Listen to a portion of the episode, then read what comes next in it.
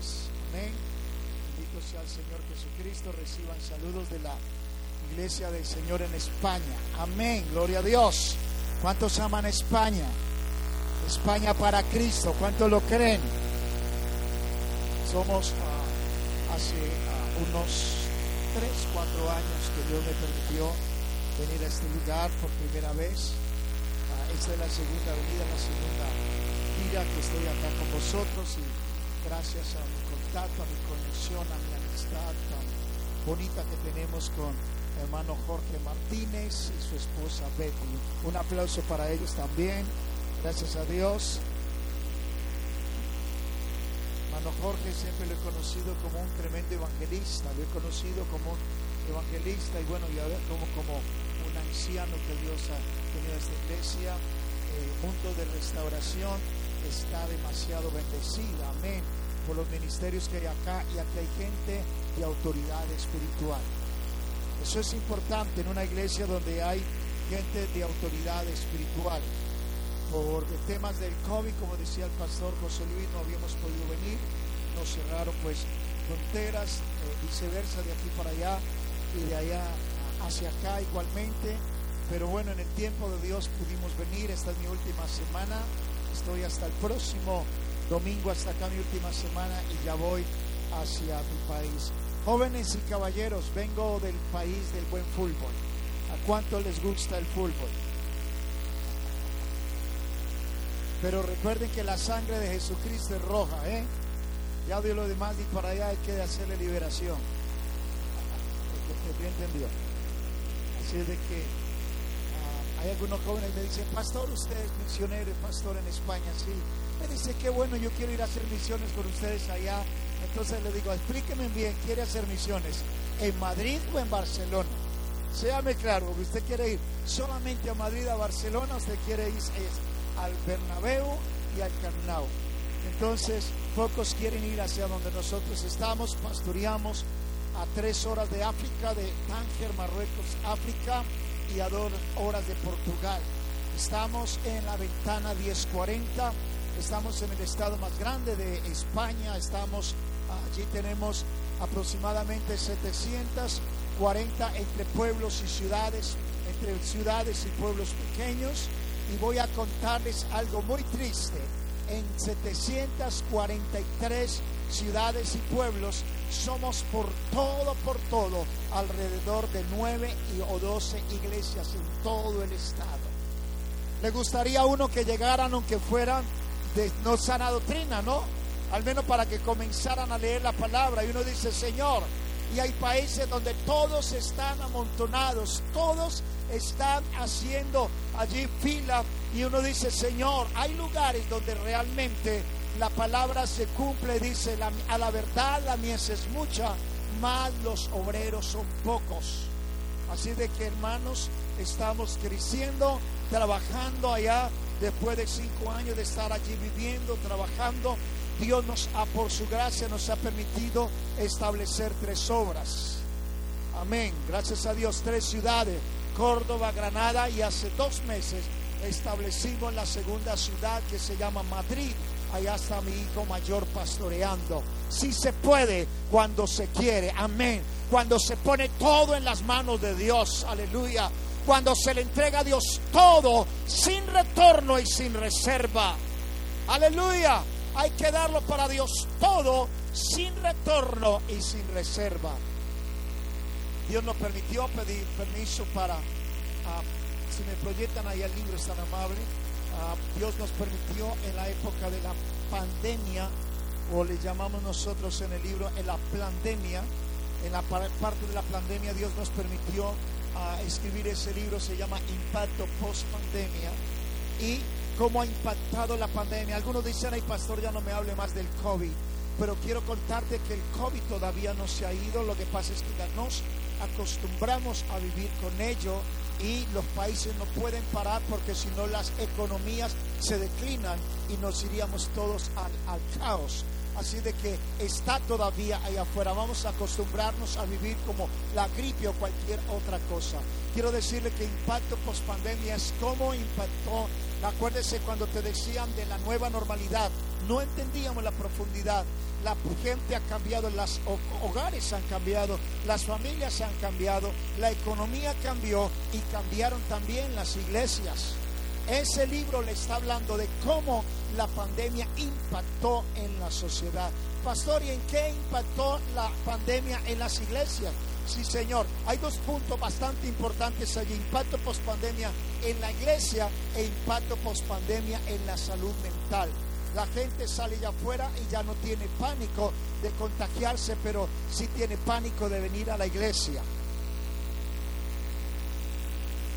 Por eso es el impacto post pandemia en la iglesia. Algunos quisiéramos cambiarle en Estados Unidos el nombre y ponerle Walmart, porque en Walmart no te contagias, en la iglesia sí te contagias, ¿verdad?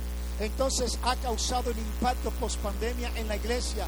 ¿Por qué? Porque un 30% de las personas que asistían a todos nuestros templos se quedaron en la iglesia virtual, se quedaron en la iglesia online cada sábado, cada domingo van a 10 iglesias a través de su celular, su iPad, comen en todas partes y en ninguna hay que pagar.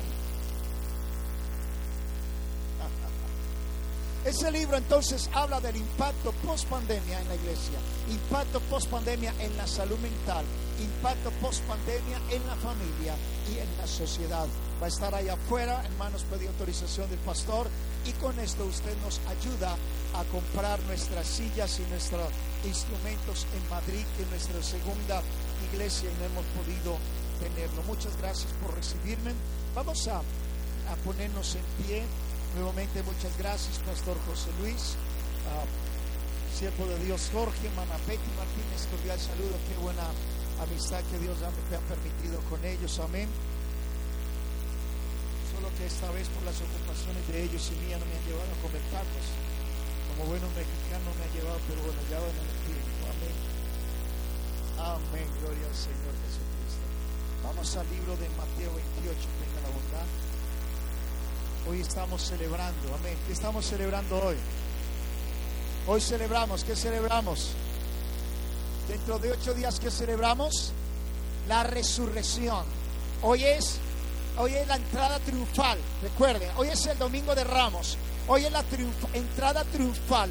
Dentro de ocho días, dentro de ocho días, aleluya.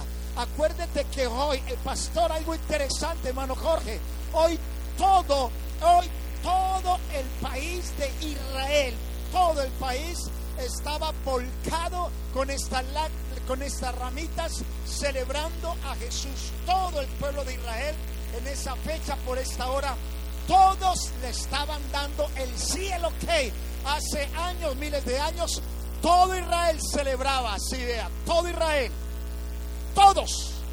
Y a los ocho días, todos querían matarlo. Dentro de ocho días usted va a estar celebrando, pero dentro de ocho días recuérdese que todo Israel quería asesinarlo, matarlo. En ocho días cambió la mentalidad del hombre. En ocho días, en tres días y en un minuto, la gente te puede hacer el mundo de revés. Mateo 28, 19. Tenga la bondad. Vamos a abrir la Biblia, la palabra del Señor Jesucristo. Esperamos que Dios nos use. Hemos orado, hemos dicho al Señor que nos use. Muchísimas gracias ah, por permitirme tocar un tema libre. Muchas gracias por permitirme tocar un tema libre, porque cuando uno puede tocar tema libre de esa manera, trae lo que Dios le ha dado. Mateo 28, 19, amén, que dice la Biblia, la palabra. Voy a pedirle allí, por, entre tanto, los caballeros leen Mateo 28, 28, 18 y las damas Marcos 16, 15. Tengan la bondad. Ok, ok, otra vez. Todos los varones van a buscar Mateo 28, 18 y todas las damas 16, 15 para hacer esto bien ameno. Todos los caballeros, Mateo 28, 18 y todas las damas, Marco 16, 15. Sé que este mensaje, esta enseñanza va a gustar a algunos, a, a otros lo van a se lo van a pensar y a otros Dios les va a traer restauración. ¿Cómo se llama nuestra iglesia? ¿Cómo se llama nuestra iglesia? Mundo de restauración. O sea que cualquier tema que se toque de restauración, la iglesia lo va a recibir. Amén. A ver, todos los caballeros, fuerte. Uno, dos y tres.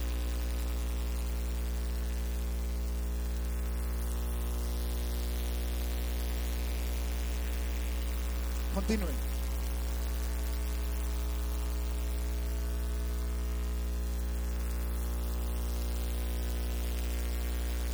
Por tanto, toda potestad me es dada, ¿dónde? En el cielo y en la tierra. Y les dijo, y, y hacer discípulos, damas. Ahora sí, todas las damas, Marco 16, 15, ¿qué dice? Todas las mujeres. Venga, vamos a, vamos a, vamos a ponernos de acuerdo, damas. Ok, todas. Vamos a hacer una cosa, damas.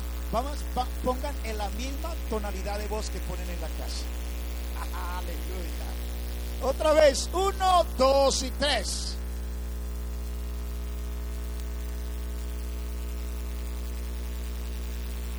El que creyere fue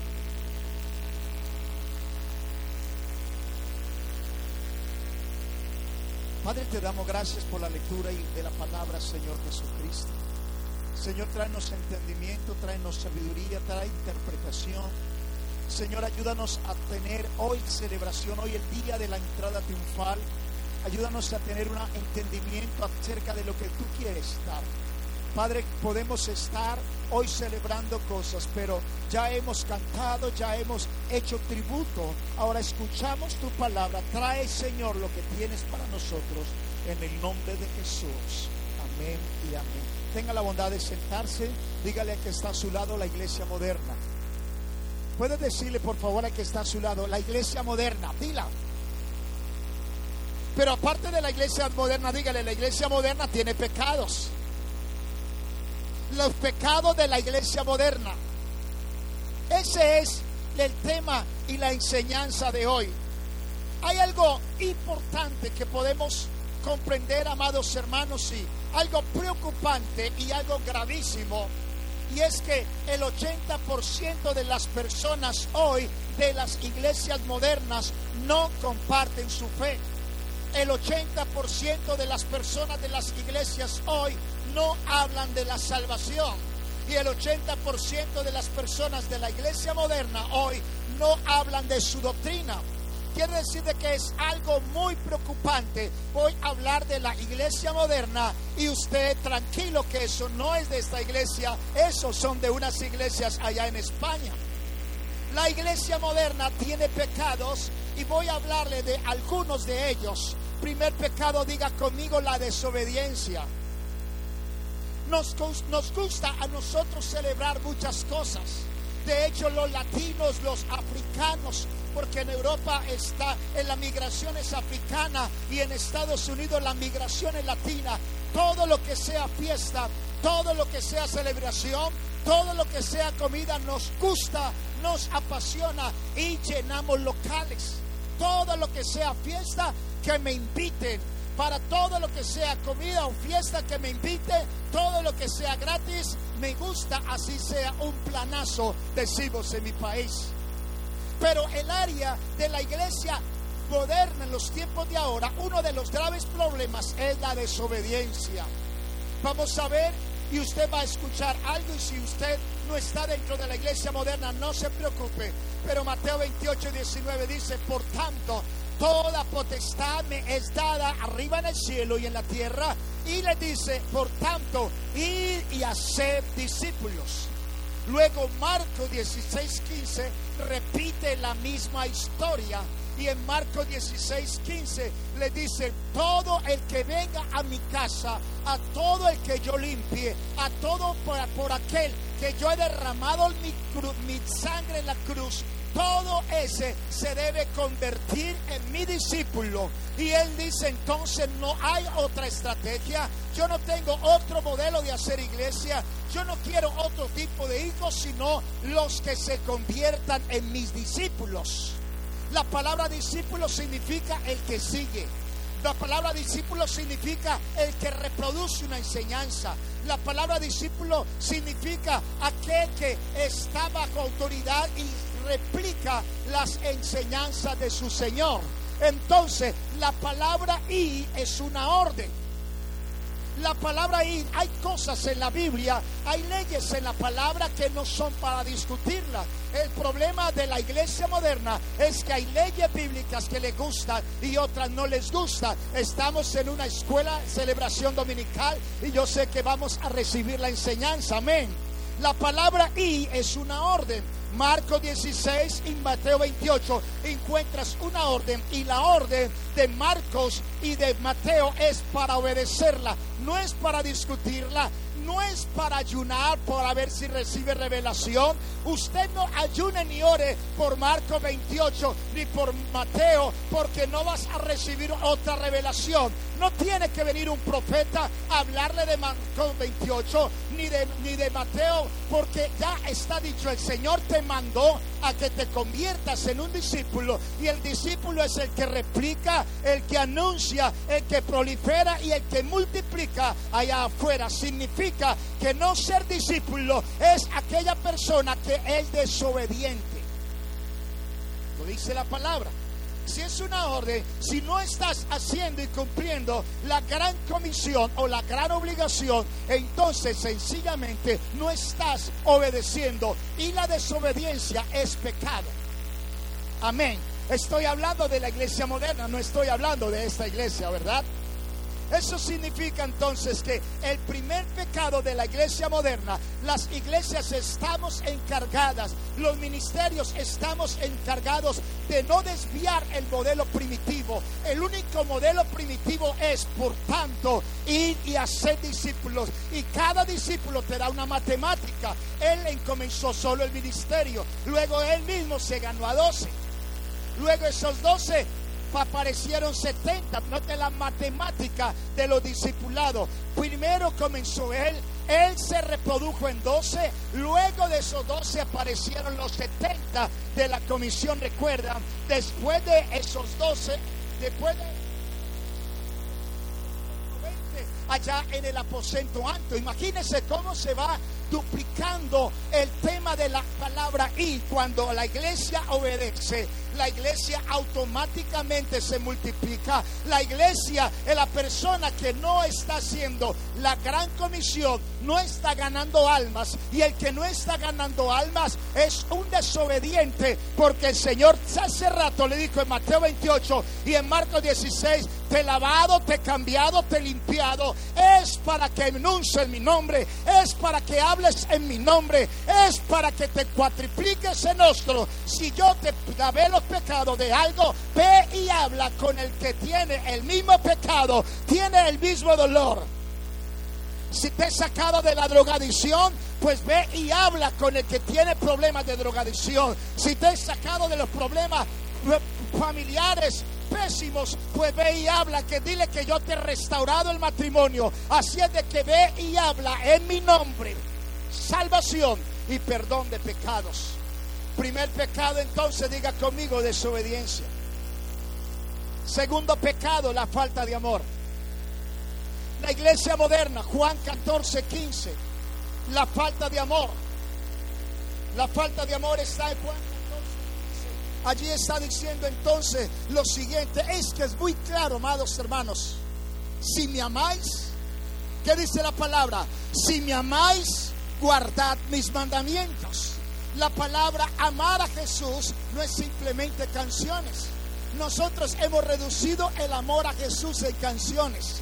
Hemos reducido el amor a Jesús en congregarnos nosotros acá en las cuatro paredes. Hemos reducido el amor a Jesús solamente en las cosas que nosotros necesitamos. Pero cuando usted no tiene amor por el perdido, usted no tiene amor por las almas, usted no tiene amor por la comisión, usted no tiene amor por los mandamientos, simplemente no tiene amor por Jesús. El amor hay que demostrarlo. ¿Saben eso muy bien las damas? Las damas no quieren que todo el mundo le ande diciendo que le quiere, que le ama.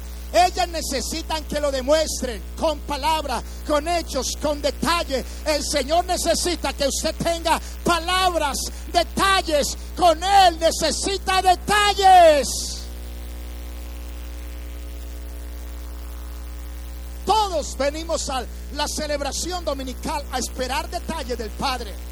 ¿Quién no quiere? Y sé que alguien vino esta mañana porque tiene una necesidad. Eso no está mal. Usted puede venir a que acá donde usted va a encontrar esa solución. Pero no puedes estarle pidiendo al Padre cada ocho días y cada mes detalle, detalle. El ah, papito lindo, acuérdate que ya no tengo para los biles. Papacito sabroso, bello, mi Dios, acuérdate que yo ya no tengo para pagar los biles. Esos son detalles, pero ¿sabe que Te conviertes en un evangélico egoísta. Señor, cuida de mis bienes. Señor, cuida de mis hijos. Señor, cuida de mis trocas. Señor, cuida de la empresa dame más contrato, pero el Señor dice, hey, y el amor para mí que yo también necesito amor, yo también necesito saber que me ama, necesito sentirlo, no me lo cantes en una canción, demuéstramelo obedeciendo a Mateo 28, 19. ¿Cuál es el segundo pecado de la iglesia moderna? La falta de amor. El primero, la desobediencia. Es que es sencillo, si me amáis, guardad mis mandamientos. ¿Qué es lo que más adorna una iglesia? Hoy tenemos la iglesia adornada con estas áreas. Hoy, ¿qué es lo que más? ¿Cuál es el adorno de una iglesia? El adorno de una iglesia debe ser, uno, el Espíritu Santo.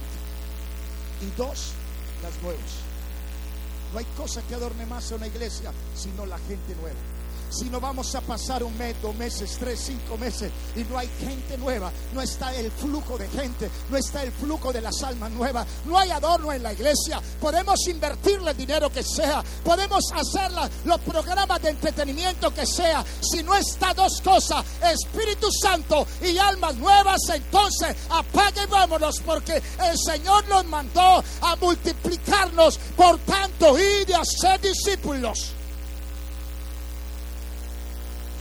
Años he procurado predicar de lo que tengo autoridad de hacer. Allá predicamos a tiempo y fuera de tiempo.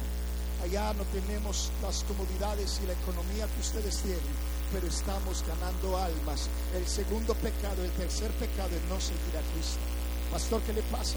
Si yo soy el que más, no me pierdo culto. Es más, toda actividad yo estoy ahí. Yo sigo a Cristo. ¿Cómo me vas a decir que no sigo a Cristo? ¿De dónde viene este? ¿De dónde viene este aparecido a decirme que yo no sigo a Cristo? Pues voy a hablar de la iglesia moderna. Tranquilo que no estoy hablando de ninguno de ustedes, pero voy a mostrarle que Mateo 4 dice lo siguiente.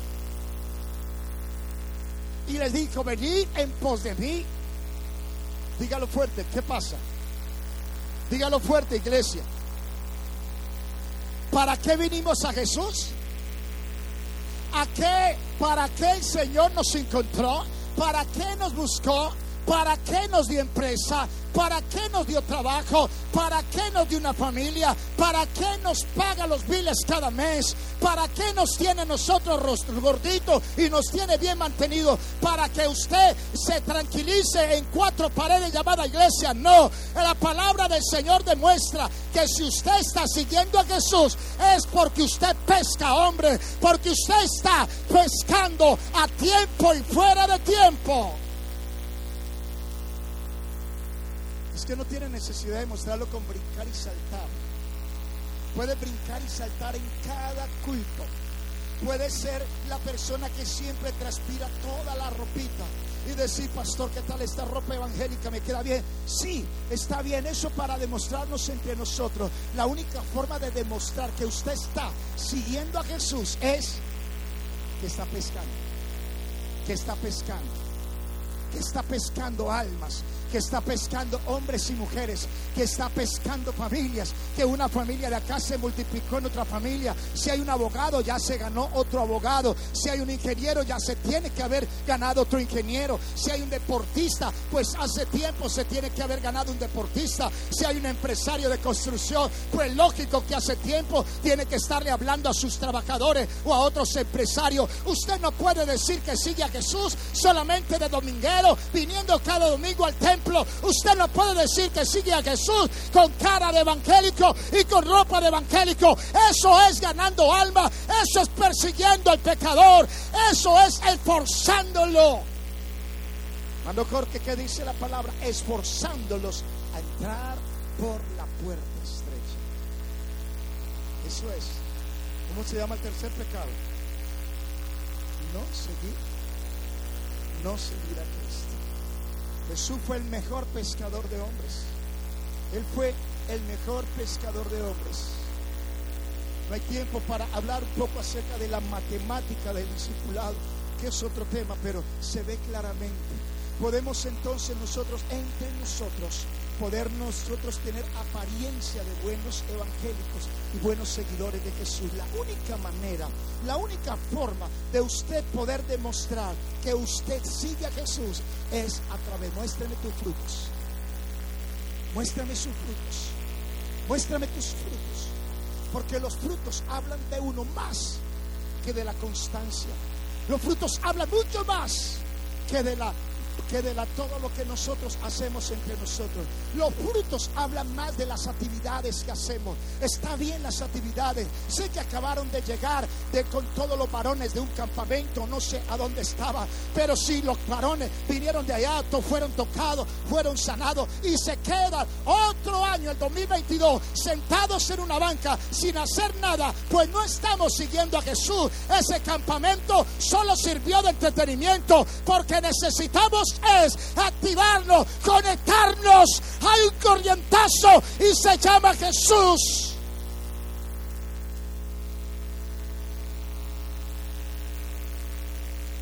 El problema de las iglesias es que nos hemos llenado de programas de entretenimiento. Y los culpables hemos sido nosotros que hemos entretenido a la gente.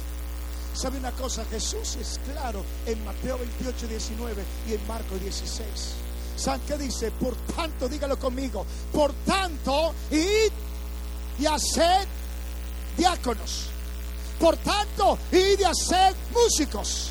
Por tanto, id y haced ujieres. Por tanto, y de hacer la directiva de la empanada. Por tanto, y de hacer discípulo al equipo de los tacos y de los buñuelos. Solamente la palabra dice, por tanto, y de hacer discípulos. Y cuando alguien se conecta, esa persona no hay que empujarla, no hay que decirle ni rogarle, vamos allá afuera.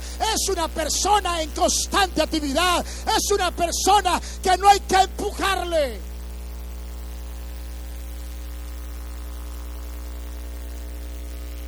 Tercer pecado. Tercer pecado, no seguir a Cristo. Cuarto pecado. El cuarto pecado. Juan 14, Juan 15. Cuarto pecado.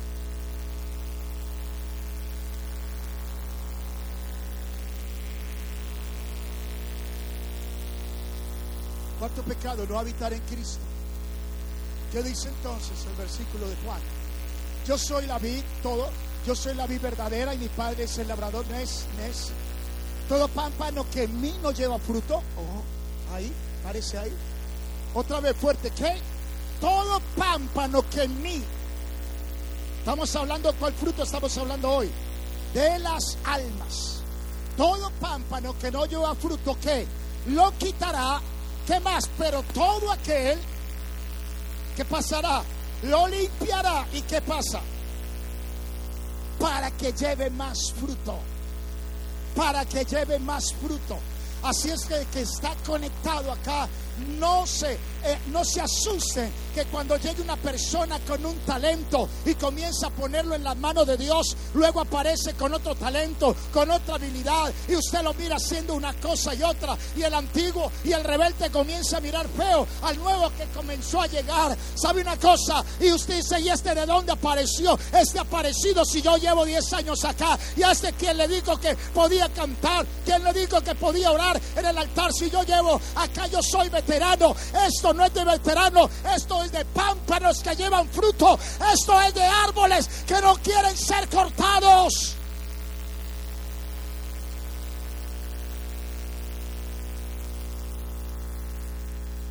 Cuando habitamos en Él, sencillo, para que lleve más. Ya vosotros estáis, ya están limpios por la palabra. La iglesia, pastores, pastor, la iglesia se ha llenado de información. La iglesia tiene mucha información. La iglesia tiene doctrina. La iglesia se lo sabe todo. Y aquí, y la iglesia está llena de los hermanos Abba.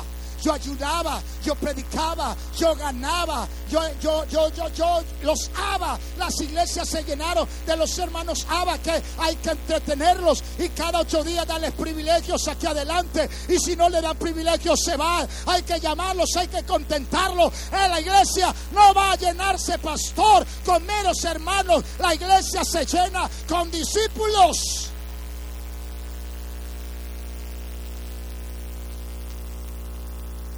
No vamos a pasar el doble de la asistencia de las almas si Dios no levanta entre su pueblo gente con dolor y pasión por las almas. ¿Qué dice? Final. Ya soy lavado, ya vosotros estáis limpios. ¿Para qué te vas a limpiar? Quédate ahí. Hay gente que tiene un año, cinco años preguntándole al Señor, ¿qué quieres hacer de mí? Pastor, cuando vengan a preguntarle eso es porque no leen la palabra. Ella lo dijo. Por tanto, ir y hacer discípulos en el trabajo, en la casa, en la oficina. Amados hermanos, ¿cuántos han venido a utilizar la iglesia, a utilizar al pastor para que el Señor le dé casa, para que el Señor le dé trabajo? ¿Y cuántos de ustedes están bendecidos? Pero ahora que necesitamos poner en su casa una reunión, se necesita poner una célula, le dicen, pastor, ahora no, porque me dañan la alfombra, es que los niños saltan y me dañan las cosas. Oh, usted, porque si usted no se activa y pone todo en las manos de Dios, quiero decirle que no estás habitando en Jesús. Todo lo que le ha dado es para que lo pongas en sus manos. Mejor era habernos quedado en la iglesia tradicional igual. Porque si venimos a la iglesia a estar cada ocho días ocupando la misma banca. Y tenemos algunos que ocupan siempre, cada ocho días, el mismo asiento. Alábenlo. Y el día que viene uno nuevo y le ocupan ese asiento, se enojan. Alábenlo y ya el asiento tiene un hueco allí. Y ese de Pedrito Pérez, no lo toque porque se nos enoja y se va. Esto solamente lo adornan las personas nuevas. Necesitamos almas nuevas. Necesitamos sentir dolor por el perdido. Necesitas sentir dolor por el vecino. Necesita sentir dolor usted por cualquier persona. Necesita sentir dolor por el negro afroamericano. Necesita sentir dolor por el extranjero te pongas a hablarle solamente a los si eres salvadoreño a salvadoreños, si eres hondureño a los hondureños, si eres mexicano a mexicanos. Es que yo le hablo muy, solamente a mis paisanos, es que los otros son de corazón muy duro. Pastor, cuando usted mande a alguien a hacer algo y le dicen, ay pastor, yo ya no quiero ir a ese sector porque allá no pasa nada con esa persona, no le crea. No está pasando nada, es en el corazón del que usted envió. Porque la Biblia dice que a causa de la unción se rompe el yugo. Yo estoy en un sector y hemos levantado tres iglesias. Mano, mano Jorge lo sabe porque mantenemos mucha comunicación y le mando informes de ella. Hemos levantado tres iglesias en un lugar donde nadie conoce a Jesucristo. Allá solamente se habla de Mohamed y solamente se habla de María. Yo estoy en la ventana 1040. Usted lea la historia de España, que eso no se ha llamado España sino hasta ahora. Y allá estamos predicando y la gente me decía, ¿cómo se te ocurre Daniel? Si tienes todo acá en Estados Unidos, si aquí lo tienes todo, tienes papeles, tienes a tu familia, pero cuando el Señor te llama, tienes que ir, tienes que quemar las barcas tienes que quemar las posibilidades, tienes que dejarlo todo a tiempo y fuera de tiempo. El que habita en Jesús. Ah, me gusta el pecado número cuatro, es agradable. ¿Qué dice el número cuatro? No habitar en Cristo. ¿Qué dice el versículo? Yo soy la vida Padre celebrador. Sí, siga en él, Pámpano que vino lleva fruto lo quitará y todo aquel que lleva fruto lo limpiará para que lleve más, mes. Ya vosotros estáis limpios, mes. Pero permaneced en mí, yo en vosotros, como el pámpano puede llevar fruto por sí mismo, si no permanece en la vida, así tampoco vosotros si no permanecéis. ¿Nes? Ahí, quiero llegar. Yo soy la vid, todos. Ese es el versículo central. Yo soy, vosotros los pámpanos, el que permanece en mí y yo en él, este, este, dígalo otra vez, este, me fascina Jorge que no dice fruto, dice lleva mucho fruto. Lleva mucho fruto. ¿Cuánto llevas de convertido y no te has ganado un alma? ¿Cuánto llevas en esta iglesia y tienes dificultad para venir tú mismo? ¿Cuánto llevas en esta iglesia y todavía no te has ganado a ti mismo? ¿Cuánto llevas haciendo algo en la iglesia y cree que lo estamos haciendo para Dios? Aún hablo con los servidores y si suelto una palabra de parte de Dios, no le voy a pedir perdón a nadie porque no he venido de tantas millas a ser amigos, sino a tener una palabra de Dios, una palabra que restaure, una palabra que levante. ¿Cuántos años llevas haciendo algo y dice, estoy sirviendo a Dios? Dios te llamó number one, número uno, a que lleves frutos. Y si llevas frutos se llaman almas. Almas es en lo que agrada el corazón de Dios. Y yo en el este lleva fruto, mucho fruto, porque separado de mí, si lo hacemos en la carne no vamos a hacer nada. Ese es el pecado número cuatro. Número cinco, el pecado de la deshonestidad. Somos deshonestos. El pecado número cinco iglesia moderna es que es una iglesia deshonesta. Mateo 25 dice, acuérdense que Mateo 25 está hablando de los frutos, ahí no me voy a detener. Está hablando de los talentos. El uno tenía cinco, ¿verdad? Pero había un personaje que tenía un solo talento. ¿Qué hizo el personaje? ¿Qué hizo este hombre? ¿Lo multiplicó, verdad? No, señores. El hombre lo sepultó, lo escondió, fue desleal, fue deshonesto con Dios, con su Señor que lo había llamado. Eso pasa en la iglesia moderna. Mano Jorge, mire hacia atrás de usted. Mire hacia atrás. Pastor, cada persona que está aquí, Dios le dio como mínimo un talento. Mínimo. Todas las personas que usted ve, todos tienen mínimo un talento. Los niños que están acá, los adolescentes, los adultos, a todos Dios los hizo con propósito. Dios no se equivoca, no hizo a nadie de ustedes por error. A cada uno de ustedes lo tiene acá para que restaures el talento. Esta es una iglesia de restauración. Se tiene en esta iglesia que restaurar esa matriz improductiva, esa matriz que no da hijos. Hay matriz estériles, si estoy hablando espiritualmente.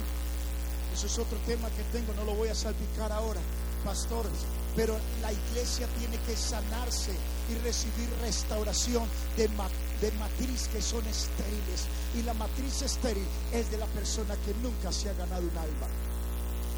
Y estás entretenido con los cargos, sí. A veces tenemos tantos cargos que hasta cargos de conciencia tenemos, pero queremos más y eso lo queremos más. ¿Sabe qué? El que no multiplica sus talentos es una persona deshonesta a la gran comisión, porque él lo dijo claramente que era para que lo multiplicara. Nadie te va a entregar un negocio para que usted acabe con ese negocio. Nadie te va a invertir en usted para que usted no tenga fruto. Necesita que el talento que Dios le haya dado, el talento que le encomendó, no lo guarde. No seamos deshonestos con Dios, no seamos deshonestos con Él. Necesitamos un llamado urgente a las almas. Eso es uno de los graves pecados de leales, no ganar almas. Que no hay muchos. El número 6. Yo sé que viene la fiesta. Por algo sí le voy a pedir perdón. Por aguardar la fiesta. Pero la primera hora y media ya fue salto y la, ¿cierto? Perdónenme, por eso sí les pido perdón por aguardar la fiesta. Pero dentro de ocho días vamos a tener una fiesta doble. Porque dentro de ocho días ya no vamos a adornar con, con las ramas otra vez, sino que vamos a adornar esta iglesia de puras almas nuevas dentro de ocho días, cada uno va a decir, Señor, celebro la salvación, gracias por la sangre, gracias por el perdón. Hoy me presento con júbilo a la casa de Dios con esta familia nueva. Un aplauso si es para Dios. Un aplauso si es para Dios. Sexto pecado de la iglesia moderna. No son inteligentes. Wow, esta está más dura. ¿eh? Sexto pecado. La iglesia moderna no es inteligente. Proverbios 11:30. Hermanos, es que la Biblia, yo no, no me estoy inventando nada. La iglesia moderna no es inteligente. El fruto del justo es árbol de vida. Léalo conmigo. Otra vez todos. El fruto del justo y el que gana almas. Y la palabra sabio significa inteligente. Es lo mismo. Quiere decir que si nunca te has ganado un alma, respóndase usted mismo. Wow. El que gana almas es inteligente. Si usted ha traído un alma hoy nueva, es una persona inteligente. Si usted ha traído a alguien nuevo, es una persona muy inteligente. Es una persona digna de tener en, en cuenta en el reino de los cielos. Amén. Y número siete, para finalizar. Sé que son palabras, hermanos, en las cuales necesitamos restaurar muchas cosas en la iglesia moderna. Y número siete, el final son varios, pero hasta acá mi tiempo de la enseñanza. Y el número siete es el asesinato de almas. La iglesia moderna participa en el asesinato de almas. Como pastor, sí, Ezequiel 3:17 dice lo siguiente. Ezequiel 3:17 dice, hijo de hombre, yo te he puesto por atalaya a la casa de Israel. Oirás pues tú la palabra de mi boca y amonestarás. Atalaya y amonestar. Dos cosas. Dios te ha puesto por atalaya. Iglesia Restauración. Dios nos ha puesto por atalayas en Dallas. Iglesia Restauración, Dios los ha puesto por atalaya y para amonestar en todo Metroplex. Iglesia de Restauración, Dios nos ha puesto para que nosotros arrebatemos almas al diablo, para que no permitamos que el asesinato de alma pase por nuestras manos. ¿Cuántas personas se han muerto en la pandemia? O personas que no se murieron en la pandemia y usted y yo podríamos haber hecho algo por ellos. Muchas almas han muerto. Necesita gente que trabajaba contigo, gente que vive en su apartamento, cerca a su casa, gente que se conecta con usted. Y jamás le hablaste de Cristo y se murió y tú quedaste como si nada. Que la conciencia tiene que decirte algo y decirte, esa sangre derramada, yo podía haberla advertido. Esas personas que murieron, ese familiar mío que está tan perdido y usted simplemente está diciendo, es que yo ya no le insisto más, es que son de corazón duro. Para usted estar acá, muchas personas te insistieron. Para usted estar acá, tenías también un corazón duro, renegrido y muchas personas te ayudaron. ¿Por qué te olvidas del momento en que te tuvieron que cargar? Te escarriabas, te apartabas una y otra vez y tenían paciencia contigo. ¿Por qué no puedes tener ahora el mismo dolor por otros? Pero nos hemos acomodado a cuatro paredes. En los últimos años, amado pastor, en los últimos años, la iglesia le ha hecho más culto al templo que a las almas.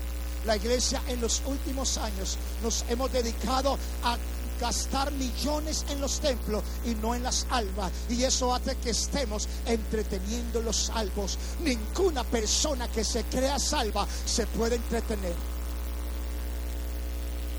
La iglesia moderna es una iglesia fría. La iglesia moderna es una iglesia apática. La iglesia moderna es una iglesia con falsa santidad. Venimos los domingos y con una canción, con dos, tres canciones y con dar una ofrenda, algunos con una limosna, ya se sienten limpios su conciencia y se van para su casa hasta los ocho días. Pongámonos en pie. Pecado de la iglesia moderna. La iglesia moderna debe sentir angustia por el pecado.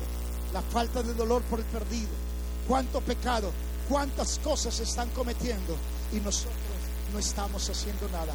Pecados terribles estamos cargando en nuestro pecho, pero cada domingo nos damos golpes de pecho en la iglesia.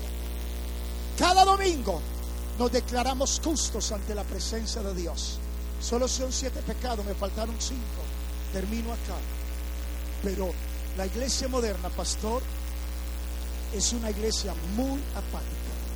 La iglesia moderna es una iglesia que no siente dolor por el perdido.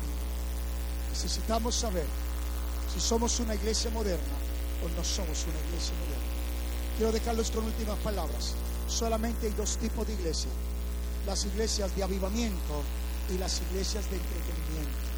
Entretenimiento es cualquier programa para entretener la gente, para tenerlos entretenidos. Pero las iglesias de avivamiento es, salgamos a la calle todos, que allá es donde están las almas.